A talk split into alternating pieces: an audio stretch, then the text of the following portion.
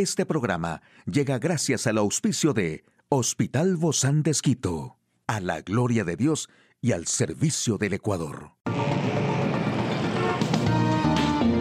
Ciudad Médica, un espacio para tu salud. Hola, ¿qué tal? Qué gusto poder acompañarte. Yo soy Ofelia Díaz de Simbaña en este mundo tan apasionante de la salud. Todos sabemos que tener una buena alimentación es muy importante para el sistema inmunológico y su correcto funcionamiento. Es por eso que debes asegurarte de que estás proporcionándole a tu cuerpo todos los nutrientes que necesitas. A nivel vitamínico podríamos destacar las vitaminas del grupo B, C, A, E y D. En cuanto a la vitamina B12, tiene gran relación con la respuesta de linfocitos y actividad de las células NK. Buenas fuentes de vitamina B son los garbanzos, carnes, pescado y plátano. La vitamina B12 la encontramos en los lácteos, carne, pescado y mariscos. Algunas fuentes de la vitamina A se encuentran en el brócoli, las espinacas, acelgas, la col rizada, los lácteos, el pescado, los huevos o el hígado de res. Y la vitamina C la encontramos en el pimiento, la cebolla, la col, verduras de hoja verde, coles de Bruselas, frutas cítricas y el mango. Podemos encontrar la vitamina E en aceites vegetales como el aceite de oliva, frutos secos, semillas de girasol, verduras y hortalizas. Y por último, una buena ingesta de vitamina D también la encontramos en el sol, ya que la exposición solar es la mejor fuente para obtenerla.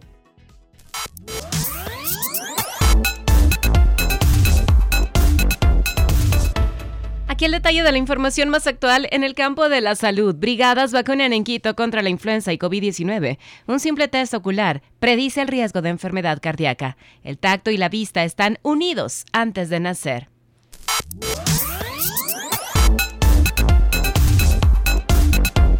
Clima que se registra durante los meses de noviembre y diciembre hace que se registren mayor número de enfermedades respiratorias contagiosas que son provocadas por los virus. El Ministerio de Salud junto con la Secretaría de Salud de Quito realizarán brigadas de vacunación. Durante la pandemia, con el uso de la mascarilla y las medidas de bioseguridad, no solo controlamos al COVID-19, sino también se disminuyó la transmisibilidad de las enfermedades respiratorias como la gripe estacional y la influenza.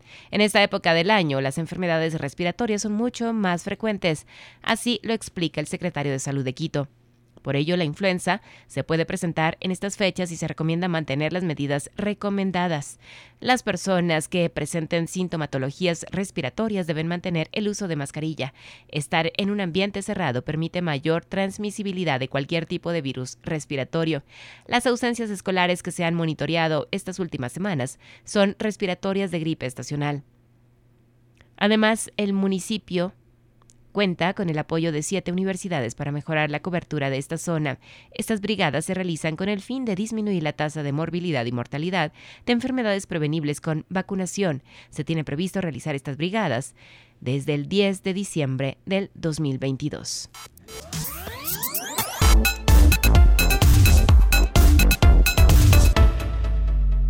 Y bueno, por otro lado, el riesgo de padecer una enfermedad cardíaca puede predecirse con una simple prueba ocular mediante un algoritmo de inteligencia artificial. Un estudio realizado por investigadores de la Universidad de Kingston en Londres ha determinado que los escáneres oculares realizados con inteligencia artificial podrían servir para predecir con rapidez y precisión si una persona tiene un alto riesgo de padecer una enfermedad cardíaca. Los resultados podrían allanar el camino para que la detección cardiovascular se realice de forma más rápida y sencilla mediante el de cámaras, sin necesidad de realizar análisis de sangre o mediciones de la presión arterial. Las enfermedades circulatorias, entre ellas las cardiovasculares, las coronarias, la insuficiencia cardíaca y los accidentes cerebrovasculares, son una de las principales causas de enfermedad y muerte en todo el mundo, y en la actualidad son responsables de una de cada cuatro muertes en Reino Unido.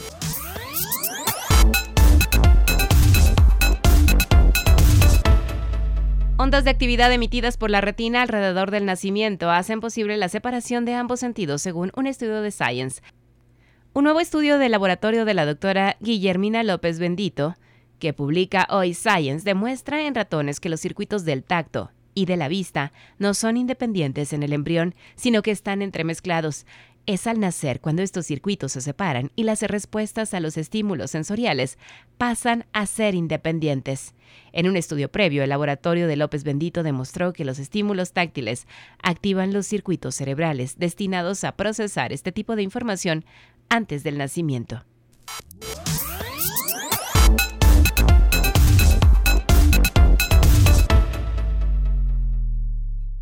Hoy en Médico Directo hablaremos sobre el VIH-Sida. ¿Quiere saber usted más de este tema? Lo invito a que nos acompañe. Una charla amigable con nuestro invitado. Y para mí es muy grato poder recibir en nuestros estudios al doctor Juan José Romero. Él es médico internista del Hospital Bozán de Esquito. Gracias, Doc, por acompañarnos el día de hoy. Bienvenido. Eh, muchas gracias por la invitación. Bueno, Doc, eh, realmente creo que todos hemos estado al pendiente de lo que pasa con el VIH-Sida a propósito que en el primero de diciembre, que cada año se hace un pues una evaluación de cómo ha ido todo este proceso y después de esta pandemia que todavía no la pasamos, por cierto, pues han venido algunos casos que han estado sin tratamiento justamente por esta pandemia. ¿Qué podemos decir al respecto? Como bien dice Ofelia, el, primero de diciembre se recuerda el Día Mundial de la Lucha contra el, VIH, contra la infección por VIH. Pues recordar que es una pandemia que lleva ya bastante tiempo con nosotros, extremadamente difícil difícil controlarla. Hagamos cuenta que la eh, pandemia de COVID lleva ya dos años un poco más y está extendiendo al control. La pandemia de VIH no tiene ese control y ya es más de 30 años que tenemos de pandemia, ¿no? Sí se ha mejorado la, la, supervivencia de los pacientes. La gran mayoría llegan a hacer una vida completamente normal si toman su tratamiento de forma adecuada. Sin embargo, eh, no ha habido ese control en tiempo tan corto como ha sucedido con el COVID, por muchas razones, por todo el estigma que maneja la infección por VIH, la dificultad de muchos pacientes en acceder al al cuidado médico, a veces la falta de recursos en el sector público y por supuesto que hasta el momento no ha sido eh, posible desarrollar una vacuna, lo cual con el COVID sí ha pasado. Eh, esperamos que en los años futuros, pues, conforme avance la investigación médica, sí podamos contar con una vacuna. Desgraciadamente eso hasta el momento eh, no ha pasado. Los ensayos clínicos no han dado todavía unos resultados suficientemente buenos como para hacer una vacuna que pueda aplicarse a la población general. Sin embargo, en este tiempo, Doc, donde eh, hemos estado con la pandemia, sí ha habido quizá más casos, ¿verdad? O se han despertado o han surgido o no habían tenido un, tratamiento adecuado? Eh, subjetivamente, pues eh, sí se ha visto un aumento de casos, que en muchos lugares sí se ha confirmado estadísticamente, y, sí, pues modificado con, todo el tema de la pandemia, ¿no? Meses de aislamiento y todo, incrementaron eh, los casos de violencia sexual contra los varios grupos vulnerables y entonces hay muchas personas que sufrieron contagio por VIH mucha gente perdió eh, su acceso a los servicios de salud y el diagnóstico por, por, lo tanto se realizó de forma tardía. Y la gente que ya estaba en tratamiento eh,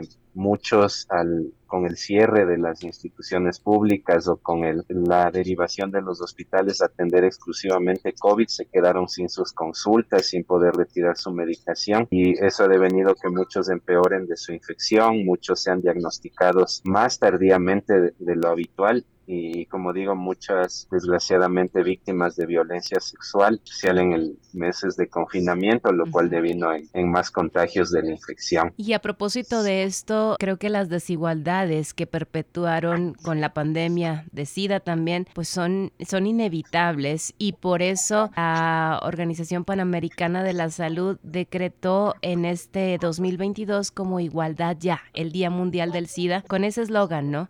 Igualdad para todos. Es una llamada a la acción permanente que pretende obviamente acciones prácticas demostrando cómo abordar estas desigualdades y ponerle poner fin al SIDA. Por supuesto, eh, llama mucho la atención el, la brecha que existe en, en, países desarrollados, donde muchas personas que viven con la infección acceden rápidamente a los servicios de salud, a veces reciben su tratamiento el mismo día del diagnóstico y obviamente pues tienen un control a largo plazo mucho mejor. Sin embargo, algo que nos ha enseñado la pandemia del, de COVID-19 es justamente eso, que el mundo es uno solo y la sociedad es igual, una sola independientemente de las fronteras.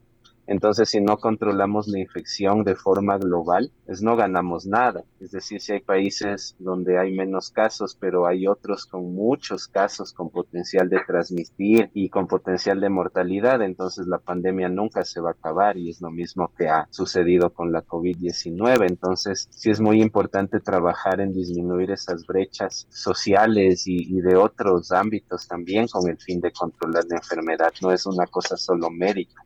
Por eso es importante volver a recalcar y vale la pena que lo estamos haciendo en esta temporada, cómo es la transmisión del VIH-Sida, Doc, porque a veces ya se nos olvida, ¿no? Pareciera que ya lo dijimos tantas veces, pero es tiempo de recordarlo también y de mantenernos alertas y poder prevenir. Como sabemos, la principal vía de transmisión, la más importante es la vía sexual. Las relaciones sexuales eh, son las que más transmiten el virus. Otras formas de transmisión son el, eh, los usuarios de drogas intravenosas cuando comparten agujas eh, infectadas, también los accidentes por pinchazos con agujas contaminadas, que relativamente bajo el riesgo con relación al personal de salud. Y formas eh, un poquito más raras, pero que igual son muy importantes, son la transmisión vertical, es decir, de la madre al hijo, transmisión en trasplantes y transmisión con transfusiones sanguíneas, que realmente eso ya no ocurre por el control que existe en las transfusiones. Sin embargo, la transmisión vertical de la madre a hijo es una eh, cosa que no debería ocurrir nunca. Es una medición de que también estamos en salud el que haya niños que nazcan infectados con VIH. Pues los países que no tienen tema sólido de salud siempre reportan infecciones de transmisión vertical. Entonces eso es algo que hay que trabajar para que jamás haya. Y con relación a la transmisión sexual, recordar que es una forma que podemos nosotros prevenir si usamos protección adecuada, si estimulamos a nuestras parejas a, lo mismo, ¿no? Es decir, es todo un, ciclo de, evitar la transmisión. Y hay que acordarnos que en los actuales momentos hay también un boom, es decir, un incremento importantísimo de infecciones de transmisión sexual, no solo VIH, hepatitis B, eh, sífilis, eh, gonorrea. Hay muchísimas infecciones en este momento. Entonces, una eh, situación que hay que atacar de múltiples frentes, desde la, el, estímulo de la protección durante las relaciones hasta también el, el, cuidado de la salud sexual y reproductiva de niños, niñas y adolescentes, es decir, evitar que sean víctimas de violencia sexual, estimularles a que tengan una sexualidad responsable y que, y, que sean protegidos, ¿no? Porque son, son grupos vulnerables, al igual que las mujeres y, y, otros grupos de riesgo. Y tan importante todo esto porque también debemos hablar si hay en la actualidad ya fármacos nuevos o de qué manera se están tratando estas personas con VIH-Sida. Primero recordar que eh, no hay que tenerle miedo a la enfermedad, tenemos que ir de, eh, dejando el tabú que tiene la enfermedad. Desgraciadamente por ignorancia los pacientes son aislados de sus trabajos, de sus vidas, de, su vida social y eso no debe pasar. El paciente que vive con VIH y toma tratamiento adecuado lleva una vida completamente normal, no sufre infecciones y tampoco puede transmitir la infección de, de ninguna forma, bajo ningún concepto. Personas que son indetectables son intransmisibles del virus, no pueden transmitir a ninguna persona y deberían poder, tienen el derecho de llevar una vida prácticamente normal. La enfermedad no es una sentencia de muerte, no es una enfermedad incurable, es una enfermedad que se controla súper bien con el tratamiento. El tratamiento es en tabletas y es ah, parecido, siempre les decimos a los pacientes, háganle cuenta que tiene presión alta o diabetes, toma medicación y usted hace su vida sana y completamente normal, incluso pueden tener hijos, lo, lo que ellos quieran. Y eventualmente esperamos contar con opciones mejores de tratamiento como medicamentos inyectables que pueden ponerse cada mes o incluso cada año, eh, que es un poco más cómodo que estar tomando tabletas todos los días. Ese probablemente es el futuro un poco más cercano que nos ayude a, mejorar el acceso al tratamiento para nuestros pacientes. Muchísimas gracias, doctor Juan José Romero, médico internista del Hospital Bozán de. A usted, amigo y amiga, a seguirnos cuidando, por favor. Hasta la próxima espacio para tu salud. Puedes escuchar de nuevo este programa en hcjb.org. Este programa llegó a usted gracias al gentil auspicio de Hospital Bozán de Esquito, a la gloria de Dios y al servicio del Ecuador.